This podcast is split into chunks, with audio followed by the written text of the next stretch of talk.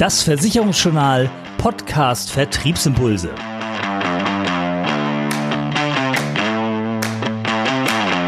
Und das sind unsere Themen in dieser Ausgabe. Herbstzeit ist Extremwetterzeit, auch in der Beratung.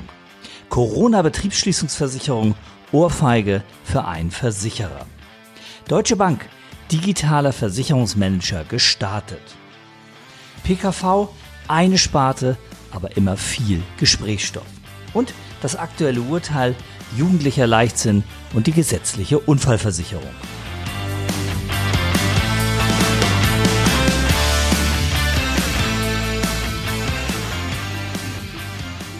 Unser erstes Thema in dieser Ausgabe, die Herbstzeit, ist Extremwetterzeit und das hier ist extrem wichtig für die Beratung. Stürme, Hagelschauer und Überschwemmung haben im Jahr 2019 vergleichsweise geringe Schäden in Deutschland angerichtet, wie der aktuelle Naturgefahrenreport des GDV zeigt. Einzelne Unwetter waren aber durchaus folgenschwer, besonders für die Kfz-Versicherer. Mit 3 Milliarden Euro lagen die versicherten Schäden knapp 10 Prozent unter dem Jahr davor und fast 20 Prozent unter dem langjährigen Mittelwert von 3,7 Milliarden Euro. Das geht aus der finalen Schadensbilanz 2019 des Gesamtverbandes der deutschen Versicherungswirtschaft hervor, die im Naturgefahrenreport veröffentlicht wurde. Vom Gesamtschaden entstanden 2,7 Milliarden Euro durch Sturm und Hagel an Gebäuden, Kraftfahrzeugen, Hausrat, Gewerbe, Industrie und Landwirtschaft. Weitere 300 Millionen Euro entfielen auf Elementargefahren wie Hochwasser, Starkregen oder Erdrutsch. Im März wüteten die Sturmtiefs Draghi und Eberhard und sorgten für Beschädigung in Höhe von rund 500 Millionen Euro, fast ein Viertel des gesamten Sachschadens ohne die Kfz-Versicherung. Im Juni wiederum brachten mehrere Tiefs in kurzer Folge heftige Hagelschauer. Die Bilanz 300 Millionen Euro an Sachschäden und weitere 400 Millionen Euro an Fahrzeugen. Für die Kfz-Versicherer waren die Hageltage im Juni die neun schwersten Unwetter seit 1984. Diese Zahlen sind wichtiger Ansatz für die Beratung, denn während laut GDV bundesweit fast alle Wohngebäude gegen Sturm und Hagel abgesichert sind, fehlt bei rund 10 Millionen Hausbesitzern der Schutz gegen Elementarrisiken wie Starkregen und Hochwasser. Ende 2019 hatten erst 45 Prozent aller Gebäude den dafür nötigen Zusatzbaustein erweiterte Naturgefahrenversicherung Elementarschäden. Immerhin zwei Prozentpunkte mehr als Ende 2018, aber immer noch viel zu wenig. In der Beratung kann der Hochwassercheck helfen. Der Link zum Check findet sich auf versicherungsjournal.de sowie auf der Seite des GDV. Aber was kann das Tool? Mit der Online-Plattform können Immobilienbesitzer und Mieter ihr individuelles Überschwemmungsrisiko durch Flusshochwasser ermitteln. Nach Eingabe von Straße, Hausnummer und Postleitzahl wird auf einer grün, gelb und rot eingefärbten Skala adressgenau angezeigt, wie stark das eigene Gebäude gefährdet ist und welche Maßnahmen entsprechend zu ergreifen sind. Damit ist der Check ein Tool, das sich auch sehr gut in der Beratung einsetzen lässt und hilft, die Kunden für die Gefahren zu sensibilisieren. Es lässt sich direkt in ein Gespräch einbinden oder kann für eine online-basierte Beratung genutzt werden, um dem Kunden ein mögliches Risiko zu verdeutlichen. Der Vermittler schickt seinen Kunden dazu einen Link auf die Eingabeseite. Bereits im Sommer hatte der GDV den Naturgefahrencheck online gestellt. Er zeigt an, welche Schäden Unwetter in der Vergangenheit im Umfeld des Wohnortes verursacht haben. Aufgelistet werden die Anzahl der betroffenen Gebäude, die höchsten Schadenssummen durch Starkregen, Sturm oder Hagel sowie eine erste Einschätzung der Hochwassergefahr. Beide Plattformen sollen Hausbesitzer sensibilisieren und zur Vorsorge animieren. Versicherer wollen damit einen Beitrag leisten, um existenzbedrohende Schäden zu vermeiden oder in ihrem Ausmaß zu verringern, heißt es bei der Dachorganisation der privaten Versicherer. Mehr Infos und die Links dazu wie immer auf www.versicherungsjournal.de. Kommen wir zum zweiten Thema. Es geht um die Corona-Betriebsschließungsversicherung und eine Ohrfeige für einen Versicherer. Betriebsschließungsversicherungen sind ja in der Branche in den letzten Monaten ein heißes Eisen gewesen. Kernpunkt des Streits zwischen Versicherungsnehmern und Versicherern ist ja die Behauptung vieler Versicherungsgesellschaften, die Corona-Pandemie-Schließung wären nicht versichert in der Betriebsschließungsversicherung. Nun aber hat das Landgericht München I mit Entscheidung vom 1. Oktober 2020 der Klage eines Gastronoms aus München gegen die Versicherungskammer Bayern in vollem Umfang Recht gegeben. Fällig wird ein Millionenbetrag, denn versichert waren auf Basis des Umsatzes 33.800 Euro für 30 Tage. Zu dem Thema und zum Urteil ist heute im Talk mit dem Versicherungsjournal Podcast Vertriebsimpulse Björn Torben Jönke von der Kanzlei Jönke und Reichow, die ja seit Anbeginn der Pandemie an diesem Thema dran sind. Herr Jönke, auch wenn das Urteil noch nicht rechtskräftig ist, was ist kurz gesagt die Kernaussage dieses Urteils? Aus sehr, sehr vielen Gründen hat das Gericht hier den Anspruch ähm, des Versicherungsnehmers, des, des Gastwirtes aus München bejaht. Und das ist auch völlig richtig so.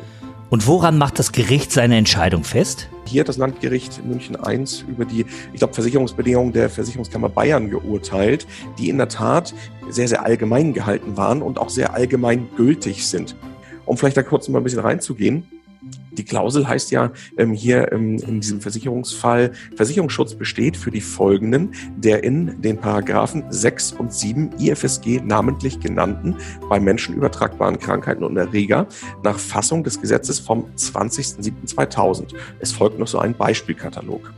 Und das hat das Gericht ähm, sich denn hier mal ähm, ähm, zugrunde gelegt, hat gesagt, okay, wie gehen wir da mal ran? Also ein durchschnittlich informierter Versicherungsnehmer. Selbst da ist das Gericht sogar noch weitergegangen und gesagt, naja, wir haben ja hier einen Gewerbekunden, das ist jetzt nicht mehr so der durchschnittliche, normale, private ähm, informierte Versicherungsnehmer, sondern einer, der schon ein bisschen mehr Ahnung von Versicherung hat. Aber selbst der kann das Bedingungswerk nur so verstehen, dass neuartige Viren, wie zum Beispiel Corona, mit versichert sind.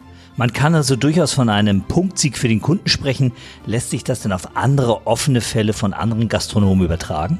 Noch weiterhin hat das Gericht in der Tat diese Klauseln im Rahmen einer AGB-Kontrolle gekippt. Und das ist das Interessante. Und das macht diesen Fall auch auf andere Prozesse, ähm, ich sag mal, subsumier- bzw. übertragbar. Ja?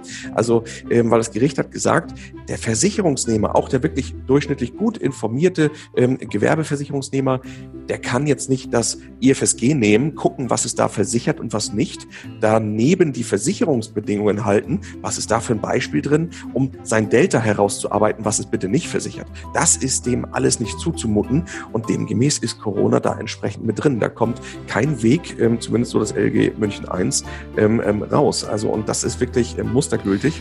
Ein Stichwort im Streit und ein Argument im Streit war ja häufig der Einwand der Versicherer, dass staatliche Leistungen wie das Kurzarbeitergeld auf die Versicherungsleistung anrechenbar sind. Kann das denn nach diesem Urteil so stehen bleiben? Das Landgericht München sagt ganz klar, Kurzarbeitergeld ist nicht anzurechnen. Warum? Äh, wen schützt das Kurzarbeitergeld, beziehungsweise wem kommt es zugute? Dem Arbeitnehmer, nicht dem Arbeitgeber. Das heißt, Verhältnisversicherer, Unternehmer hat das gar nichts zu suchen, dieses Kurzarbeitergeld, ja, oder diese, äh, diese Begünstigung dadurch. Ähm, von daher ist das schon mal nicht anzurechnen. Die gleiche Argumentation greift ja dann auch bei anderen Hilfen, wie zum Beispiel den Corona-Soforthilfen. Nach Einschätzung von Dr. Hans-Georg Jensen, dem geschäftsführenden Vorstand des Bundesverband Deutsche Versicherungsmakler, ist die Entscheidung im Nachhinein quasi wie eine Ohrfeige für die sogenannte bayerische Lösung, die ja vorgesehen hat, dass 15 Prozent des versicherten Tagessatzes aus Kulanz gezahlt würden. Sehen Sie das auch so? Wie geht man als betroffener Gastwirt vor? Also ich würde erstmal schauen, ähm, was gab es für eine Vereinbarung, wie war das vom Wording her ähm, und ähm, die meisten haben ja folgendes Wording verwendet. Die haben gesagt, Corona ist ja nicht versichert, wir müssen gar nicht leisten, aber weil wir so nett sind, geben wir 15 Prozent.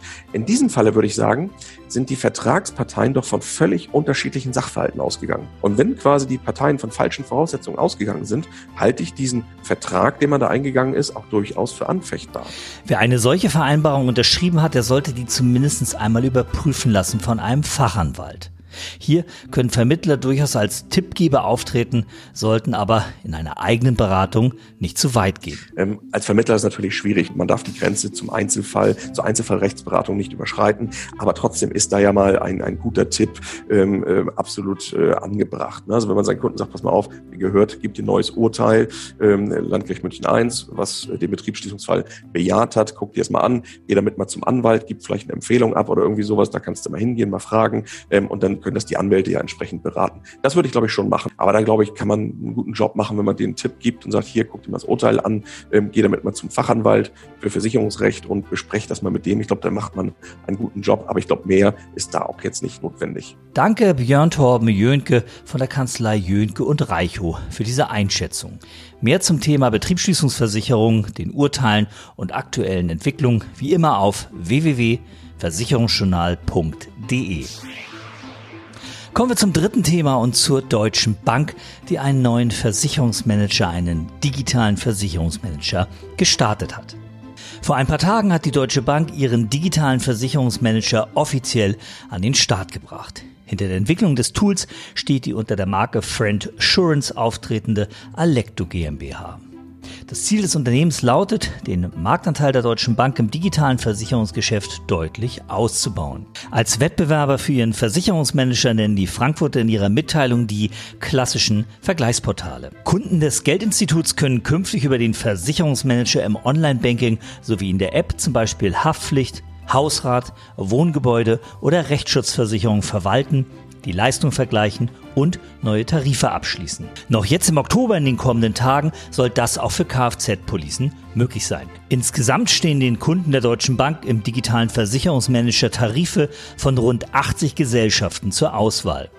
Nach Angaben der Bank können Verbraucher zusätzlich ihre Verträge für Lebens- und Krankenversicherungen hochladen und so, Zitat, alle ihre Policen an einem Ort digital speichern.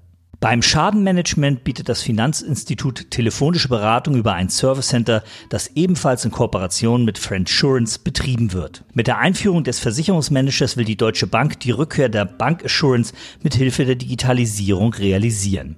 Das heißt, eine Vereinigung von Bank- und Versicherungsdienstleistungen in einem Allfinanzkonzern. Mit den Plänen stehen die Frankfurter nicht alleine am Start. Fast ein Drittel der Banken in Deutschland plant, in den kommenden drei Jahren verstärkt neue Dienstleistungen anzubieten. So wollen einige große und mittlere Institute wieder die Verwaltung und die Vermittlung von Versicherungen in ihr Portfolio aufnehmen. Allerdings ist auch die Versicherungsbranche nicht untätig. Ein prominentes Beispiel dafür ist das Projekt Iconic Finance der Allianz Deutschland AG. Der Münchner Konzern will noch 2020 eine neue Finanzplattform starten, die den Angeboten der großen Geldhäuser Konkurrenz machen soll. Die A&V Versicherung AG nutzt bereits das Kunden- und Datenpotenzial der Volks- und Raiffeisenbanken für den digitalen Vertrieb. Der digitale Versicherungsmanager steht seit Mai des Vorjahres den 875 Volks- und Raiffeisenbanken und ihren 30 Millionen Kunden zur Verfügung. Eine interessante Entwicklung ist das natürlich allemal. Die Banken werden also zu digitalen Versicherern, die Versicherer werden zu Banken und die Versicherungsmakler, die sehen spätestens jetzt, dass die Digitalisierung unumgänglich ist, um selbst beim Kunden im Gespräch zu bleiben. Vor allem aber werden der persönliche Kontakt, der Service und die Präsenz beim Kunden vor Ort immer wichtiger, denn das können die Großen der Branche kaum noch gewährleisten. Mehr Informationen auch zu diesem Thema wie immer auf www versicherungsjournal.de. Weiter geht's mit unserem vierten Thema. Es geht um die private Krankenversicherung, eine Sparte, viel Gesprächsstoff. Die private Krankenversicherung hat in den letzten Tagen wieder für Gesprächsstoff gesorgt. Zum einen hat die Ascor, das Scoring GmbH, Anfang Oktober die aktuelle Auflage ihres PKV-Unternehmensscorings veröffentlicht. Bei dem Scoring-Verfahren wird für jedes Kriterium, bei dem eine selbstdefinierte Benchmark inklusive Toleranz erfüllt ist, ein Punkt vergeben. Ausgewertet wurden Kennzahlen der 32 betrachteten Gesellschaften der privaten Krankenversicherung aus den Geschäfts- bzw. SFCR-Berichten 2017 bis 2019. Für die Bewertung wurden daraus 17 Kennzahlen, bis auf wenige Ausnahmen im Dreijahresschnitt, aus den Bereichen Erfahrung, Sicherheit, Erfolg und Bestand herangezogen. Die Punktzahlen wurden schließlich in Kompasse umgerechnet. Auf das höchste Ergebnis von sechs dieser Richtungsanzeiger kamen sechs Unternehmen. Die ARAG, die Hallische, die LVM sowie die R&V, die Signal Iduna und die Universa. Ein weiteres Thema war diese Woche auch, was den Versicherten in der privaten Krankenversicherung eigentlich wichtig ist. Dazu gab es eine Studie, die heißt Digital Health und die wurde herausgebracht vom Softwarehersteller BSI Business Systems Integration AG in Kooperation mit der ZHAW School of Management und Law. Eine große Mehrheit der Befragten, 72 Prozent um genau zu sein, wünscht sich von ihrem Versicherer an erster Stelle die Kostenübernahme regelmäßiger Vorsorgeuntersuchungen, gefolgt von der Erstattung homöopathischer Leistung. Das ist 44 Prozent der Befragten wichtig gewesen. Am wenigsten spricht die Versicherten mit 21 Prozent die Behandlung in einer Privatklinik an. Hohe Bedeutung hat für die Mehrheit der Teilnehmer dagegen bei einem stationären Aufenthalt das Einzelzimmer. Das sei ein, Zitat, häufig angeführter Grund, um zur privaten Krankenversicherung zu wechseln, so die Autoren der Studie. 50 Prozent der Befragten sind laut Digital Health Studie für risikobasierte Tarifmodelle in Deutschland offen. Positives Verhalten sollte dabei belohnt werden, riskantes Verhalten jedoch nicht über Gebühr bestraft werden, heißt es in der Auswertung. Gut finden die Befragten ein Tarifmodell, das Prämienrückerstattung an tägliche körperliche Bewegung koppelt, die zum Beispiel via App über Schrittzahlen dokumentiert wird. Rund 58 Prozent der Befragten können sich eine Teilnahme daran vorstellen, 30 Prozent lehnen das Modell ab. Die Mehrheit der Interessierten fände diese Variante aber eine Reduzierung von einem Monatsbeitrag attraktiv. Interessant dazu ist natürlich mal eine Einschätzung aus der Praxis. Versicherungsmakler Walter Bender ist im PKV-Geschäft zu Hause. Seine Kunden finden ihn unter www.die-finanzprüfer.de. Er arbeitet als Makler und Sachverständiger sowie als Dozent und er reist gerne. Aktuell ist er in Mexiko. Für uns hat er trotz Sonne und Hurricane in den letzten Tagen Zeit für eine Einschätzung. Herr Bender, Sie unterscheiden ja bei den PKV-Wünschen von Anfang an grundlegend. Was sind eigentlich die Hauptgründe, warum sich Menschen für die PKV entscheiden?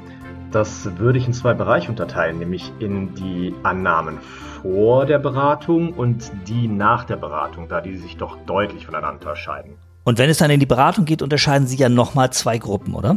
Bevor die Menschen in Beratung reingehen, gibt es zwei Arten von Leuten, die sich für die PKV interessieren. Der schwierige und deutlich ungünstigere Fall ist der Kunde mit der alles scheißegal Mentalität, der einfach nur Geld sparen will.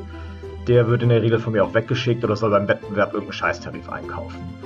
Die, die sich mit dem Thema beschäftigen, haben als wichtige Gründe vor allem bessere Leistung, wobei die das nicht näher spezifizieren, die bessere Unterbringung im Krankenhaus, also das Ein- oder Zweibettzimmer und schnellere Termine.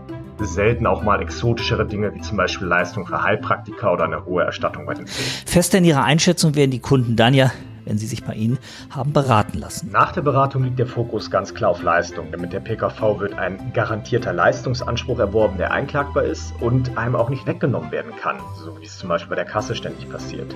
Es geht um den erweiterten Zugang zu Medizin, das heißt privat liquidierende Ärzte, Privatkliniken oder andere Heilbehandler, die keine Kassenzulassung haben, sprich die besten Leute, die es gibt. Und speziell im Krankenhaus Wahlleistung.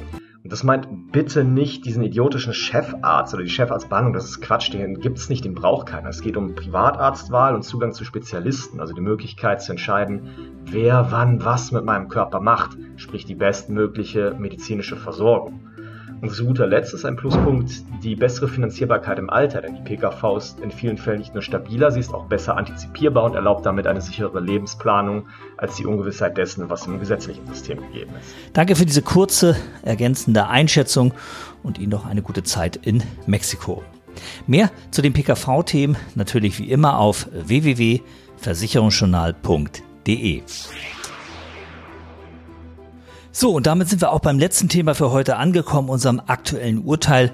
Heute geht es um jugendlichen Leichtsinn und die gesetzliche Unfallversicherung. Passt das zusammen?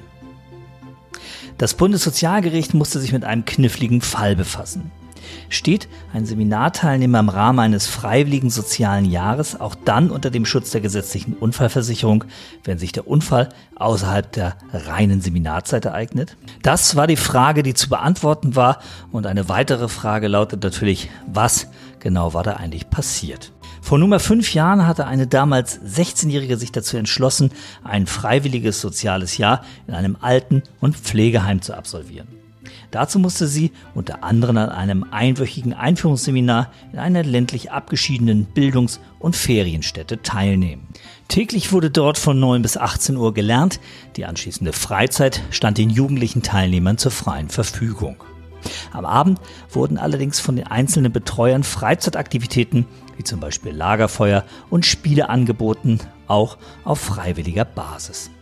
An einer solchen Aktivität wollte auch das junge Mädchen teilnehmen. Auf dem Weg dahin entdeckte sie zusammen mit anderen Seminarteilnehmern auf dem Gelände der Bildungsstätte ein großes Hüpfkissen.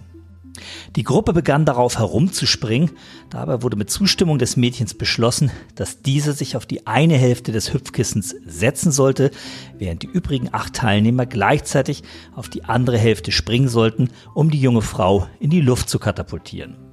Das Mädchen geriet dabei auf die Umrandung und verletzte sich schwer am Rücken.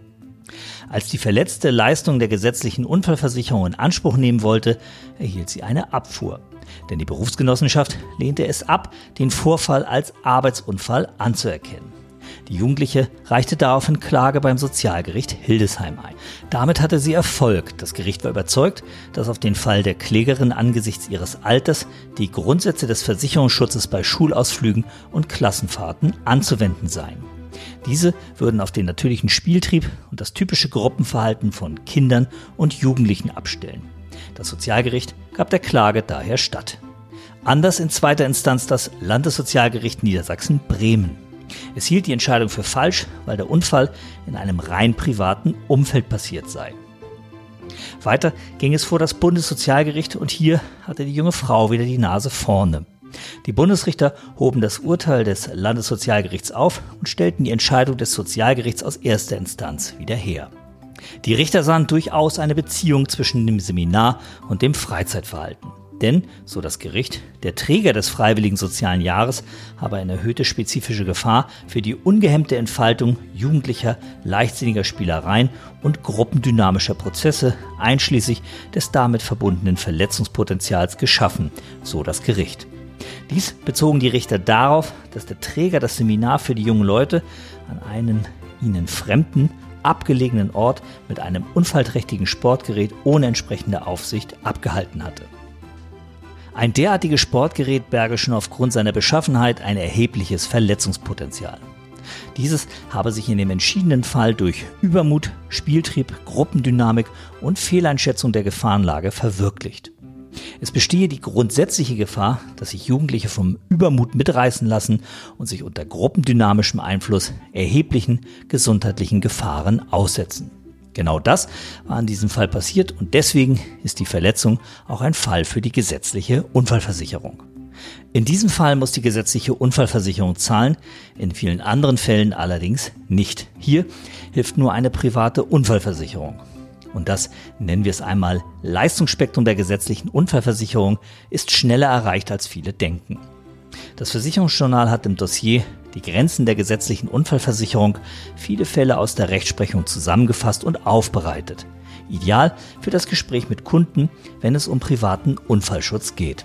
Abonnenten können das Dossier kostenlos unter www.versicherungsjournal.de herunterladen.